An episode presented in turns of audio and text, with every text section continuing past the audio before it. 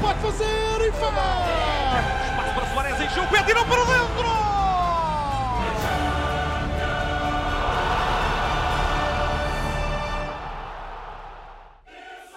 Bem-vindos ao podcast da Eleven Sports, na versão Champions Eleven. Vamos falar de Champions League. Estamos a gravar este episódio no dia em que ficaram definidos os jogos da Final Eight de Lisboa. Os últimos dois bilhetes foram agarrados por Bayern de Munique, que já estava quase eh, com a passagem tirada para Lisboa, e o eh, Barcelona, que eliminou o Nápoles, eh, tal como o Manchester City, que eliminou o Real Madrid, e o Lyon, que foi a grande surpresa destes oitavos de final ao eliminar a Juventus de Cristiano Ronaldo no Juventus Stadium. Portanto, estamos já uh, com a possibilidade de falar sobre dados concretos, jogos concretos e por isso este episódio é dedicado à Final Eight de Lisboa. Comigo está o Paulo Rico, olá Paulo, também o Oscar Botelho e o Francisco Souza, os três comentadores Eleven Sports. Vocês querem começar por onde? Um, estamos a gravar numa noite em que não houve surpresas, por isso eu se calhar eh, andava aqui um dia para trás e começávamos pela Juventus, que foi eliminada uh, pelo, pelo Lyon uh, e já teve algumas ondas de choque uh, no dia em que estamos a gravar este episódio. Maurício Sarri foi despedido. Entra André Pirlo para o comando técnico da Juventus. Foi, começando aqui pelo Francisco, foi para ti a, a grande surpresa do dia, uh, ou, ou, talvez desta, desta Champions League, este Lyon? Sim, uma das surpresas, seguramente porque o Lyon ainda por cima tem uma temporada bastante negativa, diria, no campeonato, face à qualidade do plantel. Foi uma autêntica decepção na Ligue 1, conseguiu chegar à final da Taça da Liga, é certo, perdeu perante Paris Saint-Germain, jogo que também acompanhámos aqui na Eleven Sports, e esta é, de facto, uma surpresa tremenda. Houve esta, este ato competitivo desde a primeira mão até este segundo jogo, muito tempo passou, a Juventus meses, continua, foram dias. cinco meses, praticamente meio ano, podemos dizer, é impressionante, não é? Desde uma primeira mão até um segundo jogo, uh, e na primeira mão o Lyon esteve francamente bem, fez uma partida muito sólida, perante uma Juve que foi uma autêntica decepção, sendo certo que a Juve acaba em termos exibicionais, esta temporada, apesar de, de se ter sagrado campeã italiana uma vez mais, Uh, foi uma equipa que não conseguiu explorar todo o potencial. Claro que podemos aqui argumentar com vários aspectos, nomeadamente a questão por exemplo, do meio campo, dos médios das Juventus serem todos bastante semelhantes. Não há aqui um jogador que marca a diferença, um organizador de jogo, um criativo que consiga também marcar essa distância. Sarri creio que também não conseguiu implementar exatamente o seu modelo de jogo nas Juventus, isso notou-se claramente uh, ao longo da época e justifica também um pouco esta eliminação surpreendente perante uma equipa que se agarrou às individualidades, à capacidade de sofrimento e organização defensiva,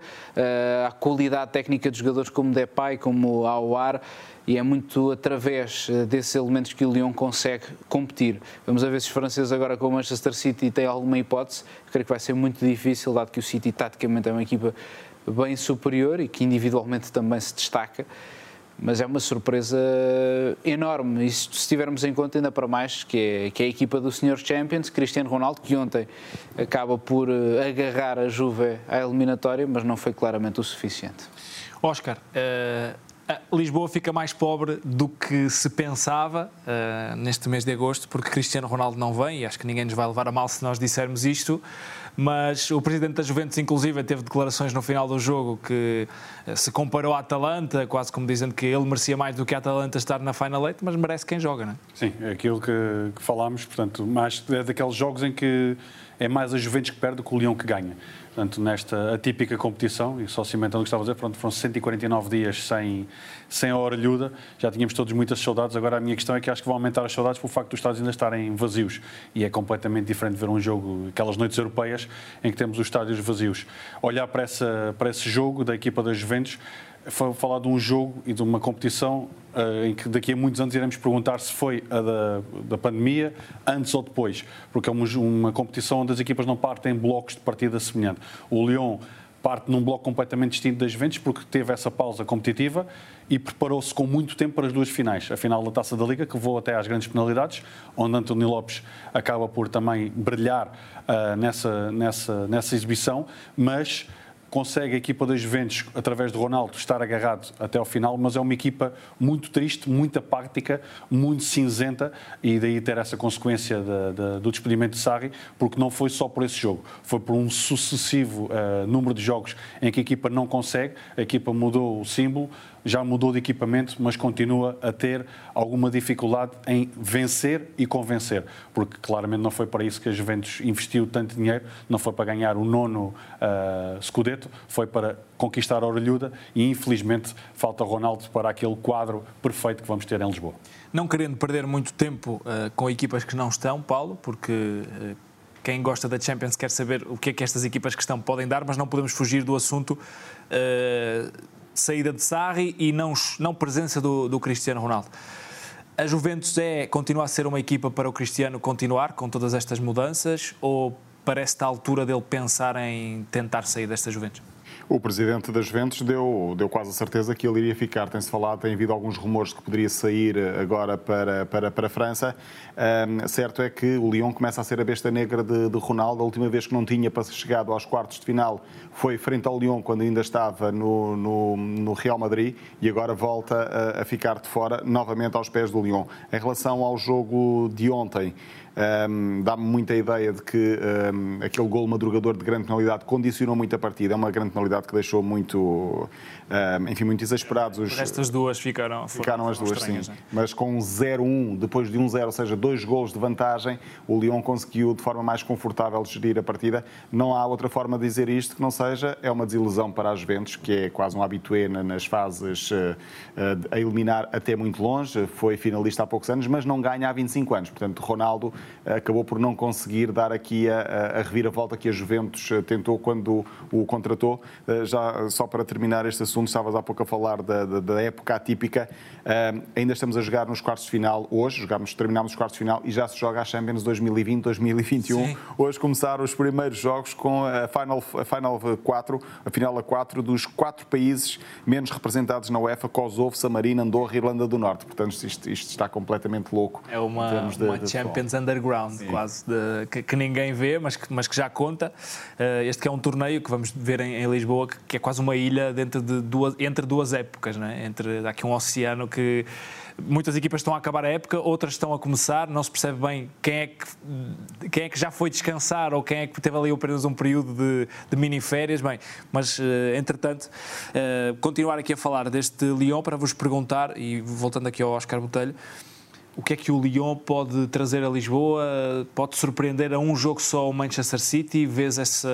Que probabilidade atribuis a cada equipe? Aí, face, ao, face ao Manchester City, não acredito, porque naturalmente eh, o Manchester já tirou os apontamentos suficientes da análise tática, porque o Paris Saint-Germain tinha essa incógnita, porque havia essa dúvida como é que a equipe iria resistir fisicamente, mentalmente. Foi isso que Léo Dubois falou na antevisão do jogo para essa grande final depois de, dos 120 minutos frente ao Paris Saint-Germain, depois de eliminar as Juventus, não acredito que Pep Guardiola, a sua equipa técnica e os seus jogadores desperdicem essa oportunidade. Portanto, se tivesse que apostar as fichas nesse jogo, estavam mais do que entregues. O que posso, pode claramente encontrar é uma equipa que irá jogar com esses três defesas centrais, sendo um deles Marçal, a jogar do lado esquerdo, e vou acrescentar um nome à, àqueles que o Francisco já destacou, que é Bruno Guimarães, um jogador que não sabe jogar mal, chegou uh, e convenceu já, apesar de ter tido muito poucos jogos ao serviço do Lyon, e portanto é uma equipa que irá dar claramente a bola ao Manchester City, mas penso que depois do primeiro gol da equipa do Manchester City, acredito que a eliminatória fique entregue e o Manchester City possa depois decidir com quem é que vai fazer o jogo das meias finais e aí sim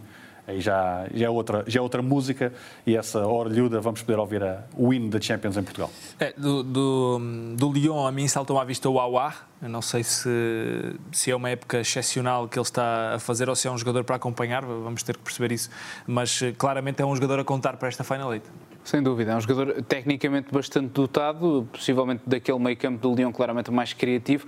O Oscar destacou muito bem o Bruno Guimarães, foi um excelente reforço, um dos médios mais promissores. Que o Leão, antes do jogo das Juventus, que o Leão podia ser campeão da Europa. Uh Não sei se é um sonho. E é verdade. Pode. E pode poder, pode. É factual isso, pelo menos. Uh, as, hipóteses, as hipóteses estão em cima da mesa, claro, são reduzidas, se olharmos, claro, no campo da estatística, das probabilidades, comparado... Quer dizer que não temos nenhumas hipóteses em cima da mesa. Não, Está obje... a ver? Exatamente. Estão papéis e um telemóvel. Sim. É uma mesa de luxo.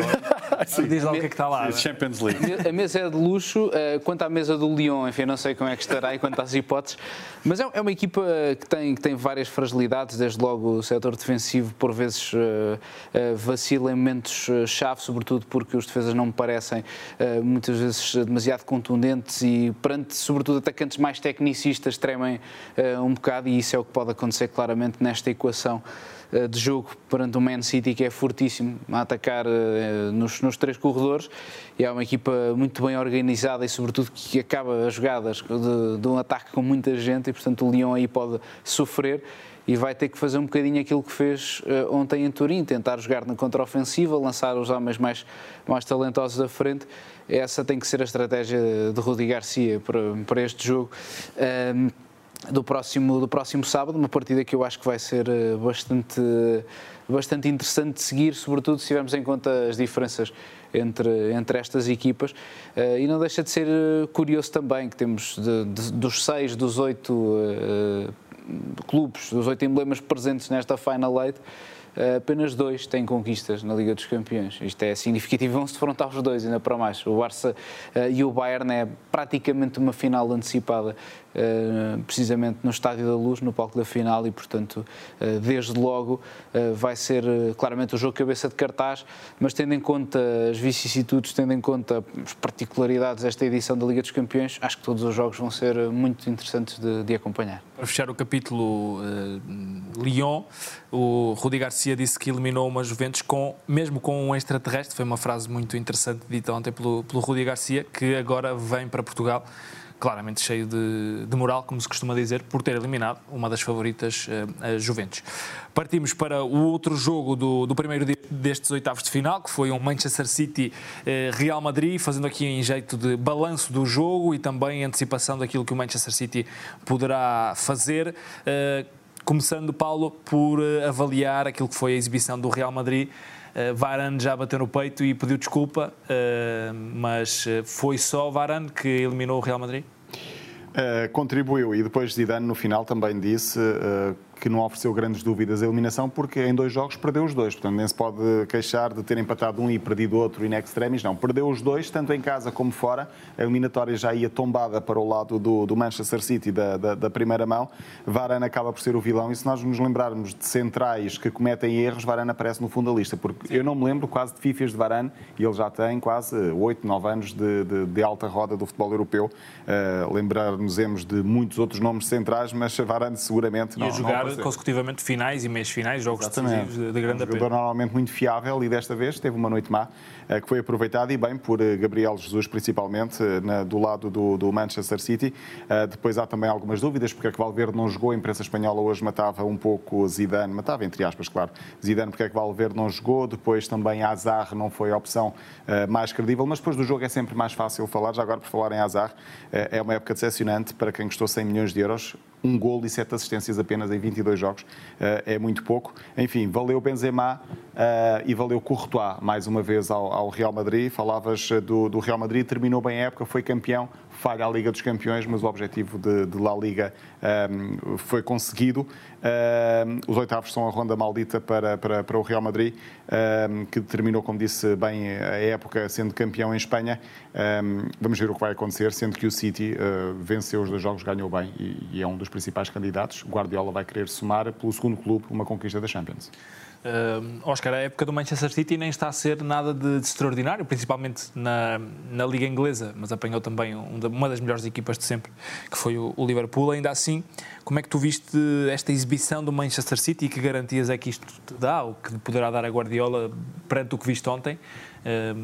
Para a Final Eight. Sim, aqui principalmente destacar a, a, exibição coletiva. Portanto, é uma equipa, como disseste, pecou na, na, na Premier League, mas é uma equipa que acaba por uh, sendo treinada por Guardiola, sempre daquele aspecto camaleónico, e é uma equipa que se adapta a qualquer adversário e consegue tirar as ideias ao, à equipa adversária. Como vimos uh, no frente ao Real Madrid, é uma equipa mesmo sem pressionar muito, condicionou e de que maneira a primeira fase de construção do, do Real Madrid.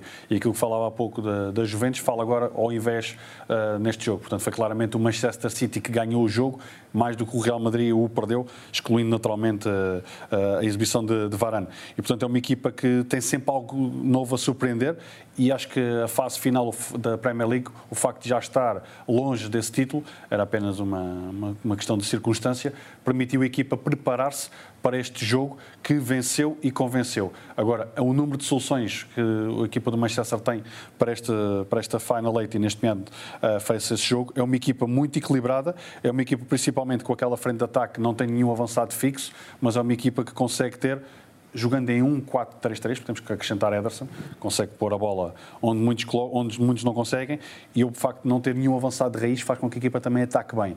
E destacar também Rodri, sempre aqueles calções puxados para cima, um jogador que dá esse equilíbrio, e naturalmente deixei para o último, não é por acaso, De Bruyne. É um jogador que ataca muito bem os passos, joga com o 17, 1 mais 7 dá 8, para mim é o melhor 8 do, da atualidade a nível mundial e é um jogador cerebral, estrategicamente muito completo e, portanto, é uma equipa que está ao mais alto nível e chega a Lisboa também com toda a legitimidade para finalmente conseguir pôr em cima da mesa todos o investimento que tem feito nos últimos anos.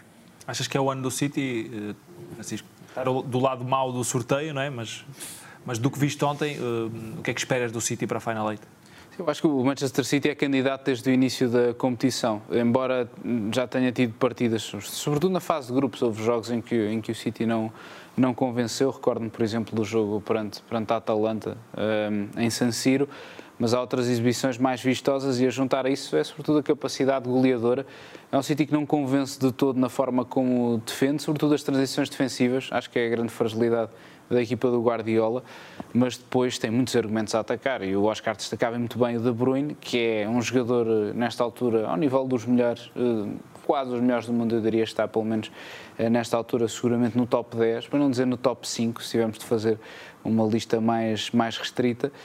E, e, claramente o Manchester City, que eu acho que tem mais hipóteses agora do que nunca de, de, ganhar a Liga dos Campeões, uma equipa consolidada, neste formato um pouco estranho da Liga dos Campeões, eh, também com eh, as equipas que estão a faltar, não é? Que noutras temporadas poderiam complicar o caminho ao Manchester City, não estou a dizer que vai ser fácil, para já tem o Lyon, é favorito, depois, se passar Barcelona ou Bayern, aí sim eh, vai ser mais difícil, mas passando uma dessas equipas, eu diria que o Manchester City chega com um ligeiro favoritismo, mesmo tendo em conta que do outro lado de um eventual sorteio estará eh, possivelmente, vamos aqui desenhar um quadro, uma equipa também com, com muito mérito, porque mesmo que a Atalanta ou Leipzig consigam surpreender, é porque fizeram às custas de, de equipas mais competitivas, como o Paris Saint-Germain ou o Atlético Madrid, que mesmo sem estar a fazer uma, uma época brilhante, já somou recentemente duas finais da, Champions e eh, com o Simeone tem este pedigree competitivo na Champions e, claro, eliminou o campeão europeu a título.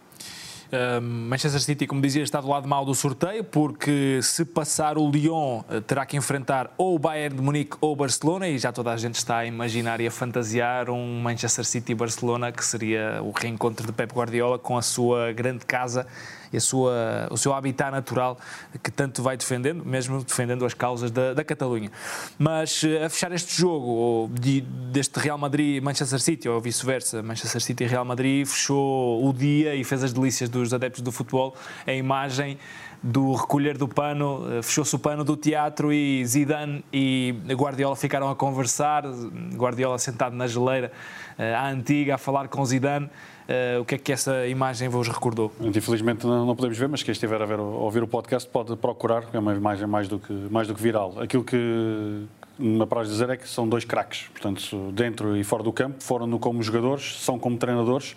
Vimos exatamente o Real Madrid a morrer agarrada à sua identidade, sempre a sair a jogar e é uma equipa que, mesmo a pegar na bola atrás, agora falando dessa imagem, é algo que é frequente entre os treinadores. A grande diferença é que normalmente não é visível. Normalmente isso acontece ou nos corredores ou na sala de algum dos treinadores. Em Inglaterra é normal até trocarem um, copo de vinho, mas principalmente falar de que são dois seres humanos, são dois homens e principalmente era muito mais interessante do que ver a imagem, poder ouvi-la. Ah. E sem dúvida isso faz parte daquilo que é uma realidade de outras modalidades e espero que isso, o futebol seja sempre uh, para o lado positivo e é isso que nós gostamos, é por isso que estamos aqui, gostamos tanto dessa modalidade, é ver esse lado B e isso faz parte de dois craques e fica essa imagem, é talvez a imagem mais bonita deste jogo. Sem dúvida. Não sei se querem acrescentar algo ou se podemos avançar para, para os jogos de hoje. Podemos avançar. Podemos avançar. Ninguém quer falar do Guardiola e do, e do Zidane. Foi uma grande imagem, é uma grande imagem de, de, dois senhores do futebol que se cruzaram enquanto jogadores e agora estão também. O Guardiola acrescentou que Zidane era o seu ídolo enquanto jogador, eles que chegaram sei, a Sim, deixou bastantes elogios até antes do jogo e já várias vezes o Guardiola falou publicamente de forma muito positiva sobre o Zidane e, portanto, isso é, é de facto interessante e não é só a coincidência de ambos serem carecas, acho que ambos são, são duas, são duas cabecinhas eh, pensantes do, do, futebol com muito valor. Eh, o Guardiola, claro, enfim, é quase, quase um guru, não é? Quase que fundou, podemos dizer, uma espécie de religião para muitos, porque tem vários seguidores, mesmo dentro dos treinadores hoje em dia no futebol atual, parece-me é, claro. Zidane segue alguns eh, desses traços, no fundo, e partilha também de, de algumas das, eh, das ideias, sobretudo eh, no plano, no plano tático também, obviamente, do próprio Guardiola, e vemos também, obviamente, essa admiração mútua, que é muito interessante. Essa, esta imagem é, é magnífica, é futebol em estado puro, no fundo, uma conversa entre velhos rivais dentro de campo, não é? chegaram também a defrontar-se e e que neste cenário, obviamente, não é assim tão comum. Depois de um jogo de oitavos de final da Liga dos Campeões, temos esta imagem dos dois treinadores em Amena Cavaqueira. Mais, mais admirável seria se fosse Mourinho, não é? Sim. A conversar Sim. com o Guardiola. Sim. Já, outra, já outra conversa. Agora, falar desse, até precisaram que se confrontar, até para os mais novos, é importante recordar que o Guardiola era um médio mais recuado e Zidane era um médio mais ofensivo, portanto, que realmente é colaram-se um ao outro várias vezes e foram grandes duelos. Diz o Francisco, em comum tem a careca. Mas na altura o Guardiola tinha um pouco mais de cabelo. Sim, sim. é verdade. Nunca foi. Era mais um Rodri, não é? Era um jogador, a... um jogador pouco extravagante também. Tanto Guardiola como Zidane. Sim, o Rodri, porque o Rodri é um jogador que conhecia exatamente por ter esses calções para cima. Hoje em dia já não é uma imagem frequente. Um jogador sem tatuagens. Exatamente, sem tatuagens. Hoje em dia os camisolas são feitas exatamente para jogar fora dos calções. Antigamente era obrigatório uh, os jogadores entrarem com as camisolas dentro dos calções, apesar deles normalmente davam aqueles primeiros passos e tiravam logo a camisola. É uma imagem que, que retenho desses futebol ainda a, a preto e branco. Bem, avançamos para uh, os jogos de, do segundo dia dos oitavos de final uh, e uh, começaria pelo Nápoles-Barcelona, Barcelona-Nápoles em Camp Nou. Deu 3-1 a favor do Barcelona, deu mais uma vez, pergunto, Paulo, uhum. Messi dependente, este Barcelona, eh, foi bastante apertado pelo Napoli. Sim, eh, sabemos todos que a Liga dos Campeões vai, pode ser um, eh, a tábua de salvação para este Barcelona na época 2019-2020, isto porque há 12 anos que o Barça não termina uma época sem qualquer troféu. Não conseguiu ganhar a Supertaça, não conseguiu ganhar o campeonato, apesar de ter liderado durante grande parte, até março, até a altura da, da, da, da pandemia e do confinamento. Enfim, desde a altura de Raikart não consegue ganhar nada. Curioso que foi o Guardiola precisamente a acabar com esse ciclo de uhum. pós-Raikart e desde aí que o Barça conquista sempre um título, pelo menos por época. Exatamente, e vamos ver se este ano conquista. Conquistando será a Liga dos Campeões e será também, diria, não só a tábua de salvação para o Barcelona, mas até para o próprio Kike Setien, que continua a dizer sente legitimidade para ficar na, no cargo na próxima temporada. Tenho algumas dúvidas sobre isso, mesmo que termine uh, uh, como vencedor da Liga dos Campeões. Em relação a este jogo, Messi foi o melhor em campo, marcou, uh, marcou um gol, sofreu um penalti, marcou um grande gol, diga-se, marcou um outro que foi invalidado enfim, com algumas uh, reservas, porque bola terá raspado na mão, mas era outro grande gol também. Uh, foi um Barcelona mais forte na primeira parte, fez o que tinha a fazer. O Nápoles conseguiu ainda marcar nos descontos o 3-1. Acreditou-se que ali os primeiros 15, 20 minutos da segunda parte pudesse um, ehm, colocar alguma interrogação e tentar reentrar na discussão da eliminatória se fizesse o segundo gol o Nápoles. Foi um Barça mais depois de baixar a intensidade, geriu o resultado, venceu bem e acaba por seguir para a próxima fase. Com o português também vai cá estar, Nelson Semedo já também de regresso a Portugal. Sem dúvida. Um, vimos um Barcelona, uh, Francisco, o Barcelona que veio de um período de férias, depois do, do término da Liga, teve aqui um período de uma semana uh, que os jogadores foram espairecer um bocadinho a cabeça. Uh, vimos um Barcelona acabar o jogo sem querer quase atacar. Messi, a certa altura, pisou a bola e jogou para trás, abdicando de atacar, pedindo à equipa para ficar com bola. achas que é um Barcelona que, que, vai faltar aqui um bocadinho de, de de equipa e de capacidade física para atacar uma Final tão exigente e com jogos eh, em tão pouco espaço de tempo? É uma boa questão. Eu, eu acho que hoje vimos, sobretudo, neste encontro da segunda mão, um, o lado mais resultadista do Barcelona de, de Kike Setien e, se calhar, algum pragmatismo que é refletido, por exemplo, num dado estatístico, por volta do minuto 25, tínhamos 55% de posse de bola para, para o Nápoles. Portanto, é muito estranho. Acabou, o Barça acabou com posse de bola abaixo Sim. do, do Barcelona, Sim. o que não é nada normal em campo, não. Sobre... Exatamente, exatamente. Mas, Hum. Nota-se que eu vi as estatísticas. está, está, está, fresquinho ainda. Exatamente, está fresquinho na memória. Mas é um facto, é um pouco estranho. Foi pouco, eh, desculpa, foi pouco, foi 54, penso eu, para, sim, sim. para o Nápoles.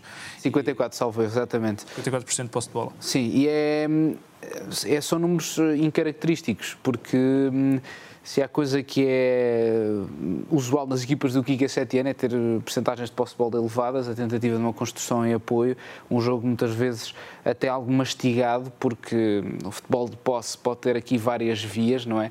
E vemos, por exemplo, como as equipas de Pep Guardiola, por norma, são equipas de posse, mas são equipas que pressionam e ao mesmo tempo colocam bastante ritmo e há uma certa verticalidade que nem sempre aparece nas equipas de Kike Setien, que demoram mais a elaborar o jogo uh, em posse. Mas hoje foi um cenário diferente. Eu acho que já aqui a projetar aquilo que vai ser a Final Eight, uh, já a tentar também adaptar de forma competitiva a equipa a um cenário em que ou tem de ganhar ou tem de ganhar, porque está pressionado e o próprio Kike Setien sabe que uma Liga dos Campeões pode muito bem salvar o lugar de treinador uh, em Camp Nou. Eu acho que foi um bocadinho essa adaptação, se deu um pouco a posse ao Nápoles, que é uma equipa que também que se dá bem a jogar nas transições rápidas, mas que tem, tem jogadores com qualidade técnica para, para construir bem em posse e conseguiu colocar o Barcelona perante algum cenário de nervos, certamente. A segunda parte do Nápoles é bem positiva, diga-se passagem, e merecia ter feito um segundo gol que teria relançado claramente a eliminatória. Por exemplo, essas duas oportunidades são muito claras. Um Barcelona acanhado faz 45 eh, minutos da segunda parte, eu diria quase a roçar o lamentável em alguns momentos. Um Barcelona claramente a pedir o, o apito final. Hoje gostei do Frenkie de Jong, acho que fez um jogo bem positivo. O holandês é um jogador que, que traz esta equipa uma qualidade técnica, saída de bola vertical uh, notável. E, e, Messi, claro, é sempre ele, não é? Quer dizer, é o, é o homem a que eu acho que o Barcelona se pode agarrar para ter esperanças de, de poder conquistar esta Liga dos Campeões, claramente. É o fator diferencial, porque este Barcelona é uma equipa, uh, comparativamente a outras equipas do Barça de, de outras épocas, é uma equipa previsível e é uma equipa, sobretudo, que taticamente também não tem aqui alguns jogadores com um enquadramento bem definido e isso nota-se claramente em campo. Vou pôr no ar o som do discurso de Leo Messi no túnel para vos perguntar uh, o que é que, o que é que isto, que ilações é que isto vos permite uh, tirar. Vamos, dale, dale. Eh, ojo que van a salir fuertes, no somos pelotudos.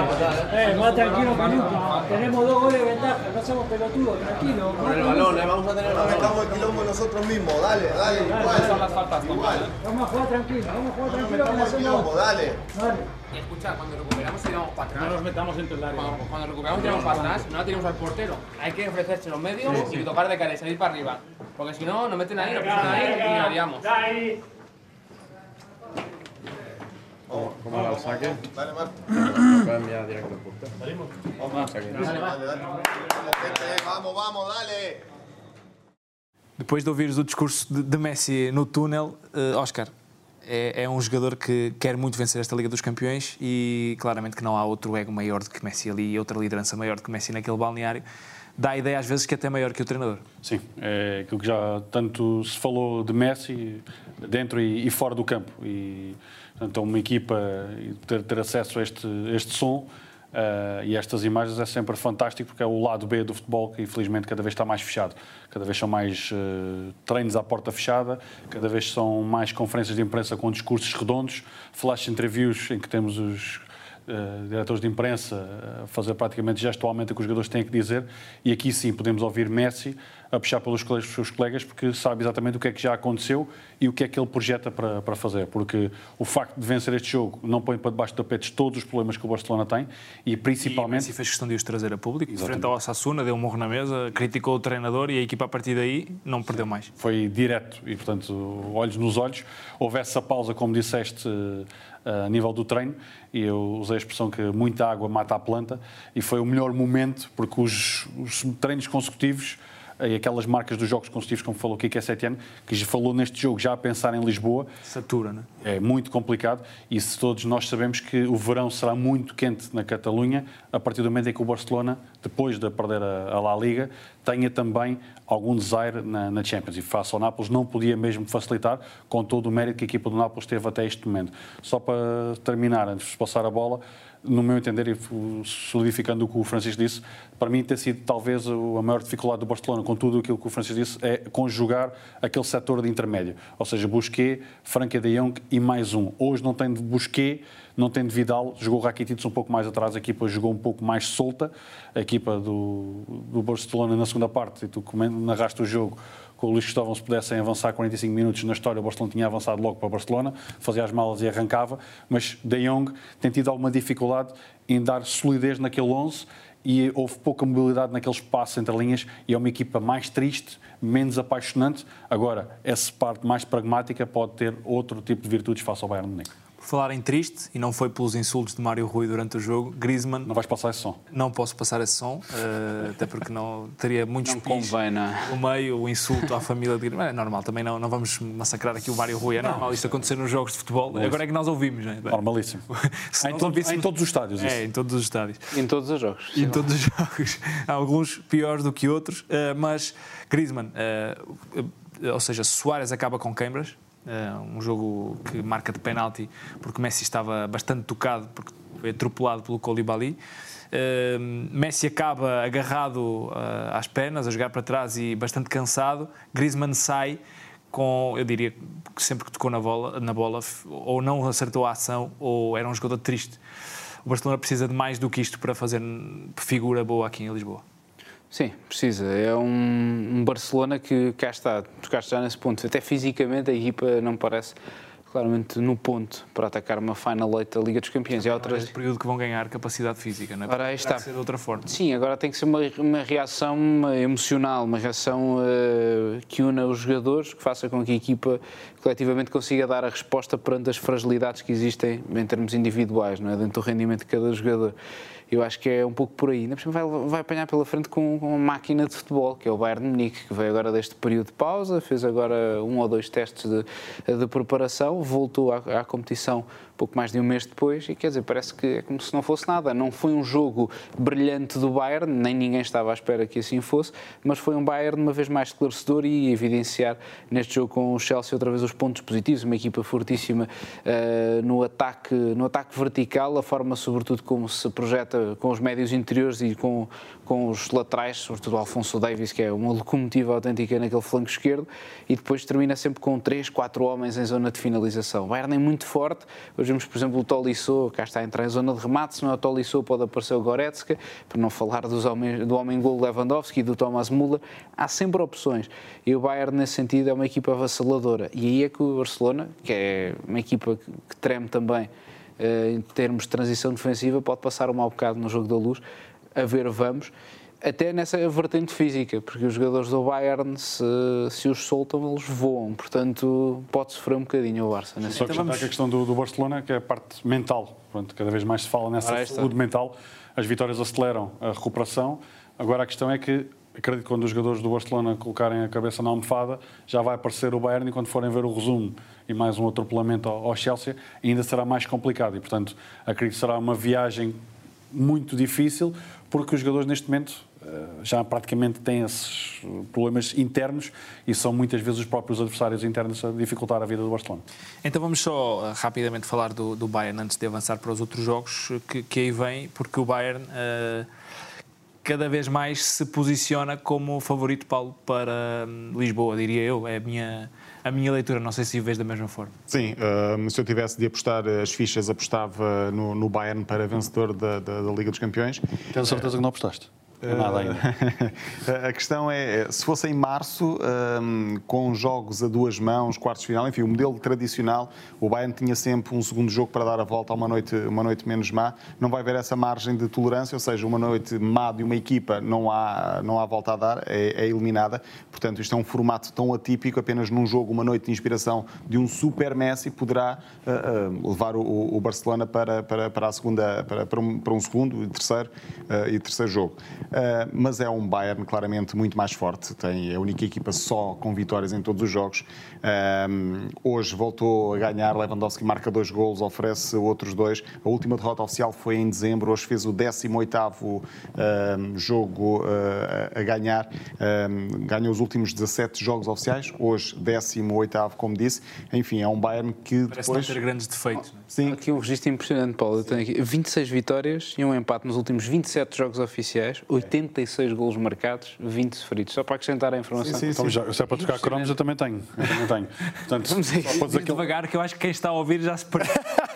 Depois disto, enfim, o Paulo pode não ter apostado no Bayern ainda, mas acho que toda a gente nos vai ouvir vai apostar no Bayern. Disseste ainda, disseste ainda. E, portanto, marcam mais de 100 golos de bola corrida e mais de metade dos golos sem ataque organizado. Isto tem- em todas as competições. Isto tem um catalisador chamado Flick. Sim, é o- foi o flick-flack autenticamente ao longo da, da época. Agora, é um conjunto muito fluido, mas eu vou passar a bola que o Paulo estava a falar. Não, é só para dizer que eh, na- nas odds, a equipa com mais probabilidade de ganhar, eh, que tem o odd mais baixa, portanto a equipa favorita nas casas de apostas, ainda é o Manchester City. O Bayern Munique aparece em segundo lugar. Falamos, falamos aqui no programa. Vocês acreditam que o Paulo não apostou? Não acredito. Eu também não já, acredito. já, teve a estudar. Mas não, não falamos disso. Mas eh, sim, falamos disso aqui no programa no outro dia que eh, há um, um site muito conhecido que, que ficou famoso, disse-nos também o Pedro da Goal Point, pelas eh, eleições americanas, acertou todos os estados onde Trump eh, ganhou, que dá o Manchester City estatisticamente como a equipa mais forte. Mais forte. Segundo, vem o Bayern de Munique. Só para terminar a minha parte sobre o Bayern de Munique, hoje estava privado do Pavar, jogou o Kimmich, portanto recuou de médio centro para lateral direito, jogou o Tiago Alcântara no meio campo e não se notou a mínima diferença. Depois saiu o Boateng, entrou Schule, ah, entrou Tolisso e marcou. Ah, no banco estava o Coman, também não jogou o Coutinho, enfim, ah, tem uma panóplia de, de- de opções que, que depois em campo não se, nota, não se nota a diferença e dá sempre aquela ideia de que quando é preciso aumentar a intensidade para marcar, eles aumentam, aceleram, marcam e depois ah, gerem o jogo e gerem as- a rotação do jogo à maneira que, que lhes convém. Um, e para fechar este capítulo, Lewandowski. Uh, ainda há adjetivos para ele. Quem tem Lewandowski arrisca-se também a, a ganhar uh, uma competição desta. Eu não vou, não vou falar de números agora, eh, mas Lewandowski passou uma grande parte da época lesionado. E, portanto, a Mas minha, a jogar. Mas a minha questão é se ele não tivesse lesionado, o que é que podíamos estar a perante? Portanto, estamos- para mim é só o milhão número 9. de- Passou os 50 gols este ano. Exato. Portanto, o maior, o maior, melhor número 9 a nível mundial. Portanto, não há dúvida relativamente a isso. Um jogador muito completo e depois é uma equipa que alimenta esse jogador. Ou seja, toda a movimentação do Bayern Munique parece fluir para e terminar e desaguar na, na frente de ataque. Porque o Francisco já falou de Alfonso Davis, transformou-se de um extremo em lateral. Alaba passou de lateral esquerdo para central.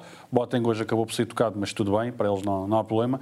Neuer talvez foi o, o, o único jogador que não teve nota positiva neste jogo, porque pecou exatamente no gol do, do Chelsea, e depois tudo o resto. Portanto, Goretzka e Thiago Alcântara parece que não sabem jogar mal e têm uma parceria fantástica.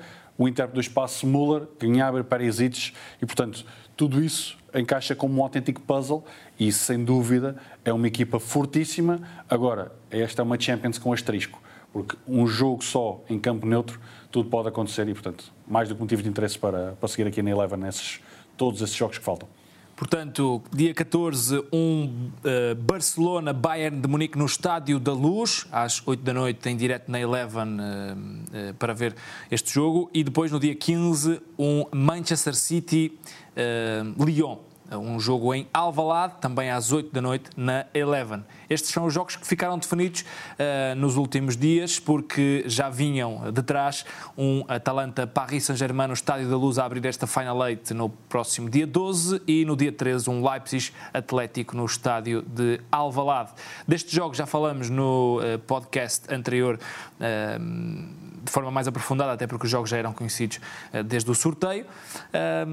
No entanto, há aqui nas últimas, nos últimos dias alguma novidade, sobretudo na equipa do Paris Saint-Germain, que eh, além de ser uma equipa um bocadinho mais aberta à imprensa e mais eh, e que tem mostrado um bocadinho mais, tem um jogador que se chama Neymar, que não esconde muito da sua vida e do que tem feito e tem promovido aqui um autêntico toque a reunir, fazendo almoços e jantares com toda a equipa em casa, eh, mostrando que está eh, numa fase de. está soltinho, como se costuma dizer, e tem despertado aqui muita curiosidade. As outras equipas um bocadinho mais fechadas em termos de comunicação e em termos de- do que é que têm feito nos últimos tempos, mas eh, olhando para este Atalanta para Paris Saint-Germain de uma forma mais rápida, Francisco, como é que tu olhas para este jogo? Acho que vai ser um grande jogo de futebol. Uh, vamos a ver se vai ter assim tantos golos como muitos de nós esperamos ou não, ou se vai ser um jogo mais, mais fechado. Atalanta também é uma, marca- uma máquina de marcar, não é? Completamente um dos melhores ataques da Europa, uma equipa avassaladora, muito criativa, que at- ataca com muita gente, mas que também vacila, é? com aquele trio de defesas, por vezes apoiados, claro, pelos laterais, mas que muitas vezes ficam expostos. A equipa treme eh, também em algumas ações defensivas, mas depois compensa com esse tal lado atacante muito forte. O PSG é mais equilibrado, com Thomas Tuchel, parece-me que este pode ser o ano do PSG. Uh, já anda a prometer, já anda a ameaçar, tem somado vários fracassos nos últimos anos, fruto de alguma incapacidade da equipa se manter competitiva ao longo de, uh, destas temporadas, mas este pode ser o ano, ainda para mais neste enquadramento em que o PSG me parece, das quatro equipas daquele chamado lado bom do sorteio, a equipa mais, mais completa e com as melhores individualidades também. Portanto, Acho que vamos ter eh, um PSG favorito, mas atenção esta Atalanta, terminou de competir há pouco tempo e tem sido uma das boas sensações desta prova e é um jogo, pode ser uma Atalanta claramente capaz de, de fazer moça também na Champions. É, Sa- Sarri disse que foi- esta foi uma das Série A mais difíceis da história, não sei se para se escudar na- nas críticas ou, ou se foi de facto assim, muito devido a esta hum, Atalanta. Hum, como temos pouco tempo, vou atalhar caminho, Paulo, para te perguntar sobre o Leipzig Atlético de Madrid. Hum, como é que tu olhas para este desafio? Dois estilos completamente diferentes. Um Leipzig que gosta de, de ter bola e de atacar, um Atlético mais eh, defensivo. No entanto, costuma dar-se bem o Atlético na- no mês de agosto. Foi lá que ganhou os três troféus, últimos três troféus europeus, as três supertaças, duas delas já com Diego Simeone. Mas é um jogo quase 50-50. Ah, acredito que não nos podemos esquecer que o Leipzig ah, já não compete há mais de um mês, mas eliminou na- na- na ronda anterior eliminou, entre aspas, porque despachou literalmente um Tottenham de, de José Mourinho, que até costuma ser forte, uh, José Mourinho em provas a eliminar. Uh, perdeu Werner e perde também alguma capacidade ofensiva a equipa alemã. Do lado do Atlético, termina muito bem a temporada em Espanha, um, termina num terceiro lugar uh, consistente, uh, depois de ter sido uma das melhores equipas em termos de, de retoma. Eu gostava de dar este dado curioso. Um, Coque, jogador do Atlético Madrid, capitão, na, na carreira tem 424 jogos. O Leipzig, melhor, tem 456 jogos. O Leipzig, em toda a sua história, tem 424. Tem menos jogos a equipa toda do Leipzig desde que nasceu do que Coca na, na sua carreira. É Portanto, contar já, não sei se sabes isso, mas é contar já da- das divisões inferiores ou como a profissional? contar já desde que é profissional desde 2009. Uh, Nesta portanto, década, não é? uh, têm 11 anos de história, portanto, desde Ah. que foi a fusão e a toda a, Exatamente. a, a fórmula, são dados que vinham também no jornal, no jornal Marca, que prova também que é uma ascensão meteórica deste Leipzig, que há 11 anos não existia e agora está a, a caminho de poder chegar, quem sabe, a uma, uma meia-final ou final da Liga dos Campeões. Mais sucesso Sem dizer, no outro, não, no sem, outro- sem no dizer outro o nome da podcast. bebida, dá-te asas, não é? Sim, é principalmente uma equipa, um conjunto que tem mais sucesso noutro podcast, que é nos motores, do que, do que no futebol e mais história. Mesmo aí, Exato. mesmo aí há outra marca que, Exato. que- mais cinzenta Exato. que, que tem mais sucesso. Mas, mas sim. Ahm, Oscar, ah, porque estamos com pouco tempo também, vou-te perguntar ah, qual é o jogo que tu pagavas bilhete para ver? Se, pudesse, se eu te pudesse dar um bilhete dourado, que ninguém vai ter, Para um deles, para um dos quatro. Sim. Eu escolhia, sem dúvida, eh, Barcelona-Bayern Munique. isso era fácil, não é? E tu, ah, Francisco? É, para ser diferente, Atalanta Paris Saint-Germain, só por causa da Atalanta. Pronto, vamos a ver se vamos ter um conto de fadas ou não. Com todo o respeito pelo PSG, que eu acho que até vai ganhar a Liga dos Campeões. Tu, Paulo. Eu fazia companhia ao Oscar e ia ver o mesmo, ia ver o mesmo jogo que ele. Se é possível juntar duas pessoas num estádio, mas Não com distância social, um em cada bancada. em cada bancada. Muito bem, muito bem. Ahm, e agora vamos à parte difícil. Vou-vos desafiar a apostar num vencedor da Liga dos Campeões. Bayern de Munique. Eu vou, eu vou perguntar, já sabes o que é que eu vou responder. Qual é o prémio? Antes de se responder. Ahm, Dou-te uma camisola da equipa. Pago eu do meu bolso. Pagas tu? Não, não, não quer dizer que seja oficial. Então vou- depois vou-te perguntar também. Portanto, fica a aposta no ar. Uh, Bayern de Munique. 2-0 para o Bayern de Munique, Francisco. Eu gostava de dizer que eu achava o Paris Saint-Germain, para mim, vai, vai chegar à final. Mas eu digo desde o início da época, portanto vou manter. Prometo que agora acho que o Bayern objetivamente vai acabar por ganhar. Mas eu disse Manchester City no início da época. Lembro-me dessas conversas com os meus amigos. Portanto, mantenho Manchester City. Excelente. E tu, Pedro? Agora vamos. Ah, tendencialmente também achava que o Bayern poderia ganhar. Só sendo, temos que comprar uma camisola a meias lá, lá em Munique. Ah, Eles, compro- eu compro o alternativo e tu principal. e depois trocamos. Mas agora não podemos, agora não podemos trocar. Não, tive, tive uma conversa há pouco com um amigo meu que me dizia que apostou tudo eh, nesses, nesses sites que, legais que, que o Barcelona ia ganhar. Eu fiquei muito surpreendido, mas, mas tem os seus argumentos. Não acredito que o Barça vai ganhar. Ahm, mas para não apostar igual a vocês no Bayern de Munique, também aposto com o Francisco no Manchester City. Acho que poderá ser uma equipa surpreendente e Guardiola tem. eh, Parece ter aqui uma fórmula para saber como chegar às finais, pelo menos, e depois lá Uh, tudo, pode, tudo pode acontecer. O certo é que uh, ou Atalanta, ou PSG, ou Leipzig, ou Atlético vão chegar à final da Champions. O Atlético já lá esteve por duas vezes, uh, mas os as outras equipas uh, são menos experientes. Aliás, nenhuma tem um título europeu, como há pouco já dissemos. Só Barcelona e Bayern de Munique podem repetir essa alegria. Manchester City e Lyon vão tentar também esse acesso. Todos os jogos para ver na Eleven, em direto e em exclusivo, desde desta Final Eight, desde o início do dia 12 até à final do dia 23, tudo para ver na Eleven. Vamos ter programas hum, todos os dias, às 10 da noite, eh, onde vamos mostrar eh, não só hum, aquilo que as equipas mostram, mas também analisar dados eh, com a parceria da Goalpoint, analisar estatísticas, eh, dados curiosos, histórias sobre os jogadores, sobre as equipas e sobre os treinadores. Esta Liga dos Campeões eh, 2.0, como tu gostas de dizer, que já fez mexer cadeiras, eh, nomeadamente nas Juventus, onde sabemos desde hoje que André Pirlo será o treinador. Já agora, para fechar mesmo, o que é que achaste desta contratação?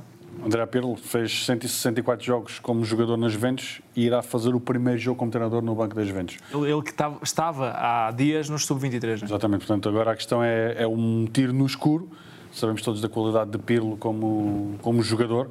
Iremos aguardar agora como treinador. Agora, penso que dependerá muito daquilo que será não só a janela de transferências, mas também o que os jogadores da velha senhora quiserem que Pirlo seja como treinador. E tu, Paulo? É um autêntico tiro no escuro também. Eh, é muito imprevisível saber aquilo que vai ser eh, Pirlo como treinador, porque ele nunca foi treinador. Portanto, não sabemos. Eh, Dá-me a ideia que é também a tentativa de copiar um modelo que já teve algum sucesso com Guardiola no Barcelona, onde tinha treinado apenas a equipa B, e também Zidane no Real, onde tinha treinado também o, o Castilha, portanto, a equipa secundária. É a tentativa de colocar alguém que tem liderança como jogador, ou tinha liderança como jogador e carisma, agora à frente da equipa técnica. E tu, Francisco? Se tiver metade da classe que tinha como jogador enquanto treinador, vai ser um belíssimo treinador, André Pirlo. Portanto, é esperar para ver, mas claro, como o Oscar e o Paulo disseram, uma autêntica incógnita neste momento. A verdade é que teremos também vários portugueses, desde eh, João Félix, Nelson Semedo, eh, Bernardo Silva, eh, António Lopes, enfim, muitos portugueses para vermos também na Eleven e em Lisboa. As equipas já estão a chegar nestes dias e se quiser acompanhar tudo em relação à melhor competição de clubes do mundo, já sabe, só tem que aderir à Eleven por 9,99 e cá vai poder acompanhar tudo o que eh, à melhor competição do mundo diz respeito à Champions League. Um abraço a quem nos acompanha e eh, continue com a Eleven Sports. Atenção, pode fazer e faz! Espaço para Soares, encheu o pé, tirou para dentro!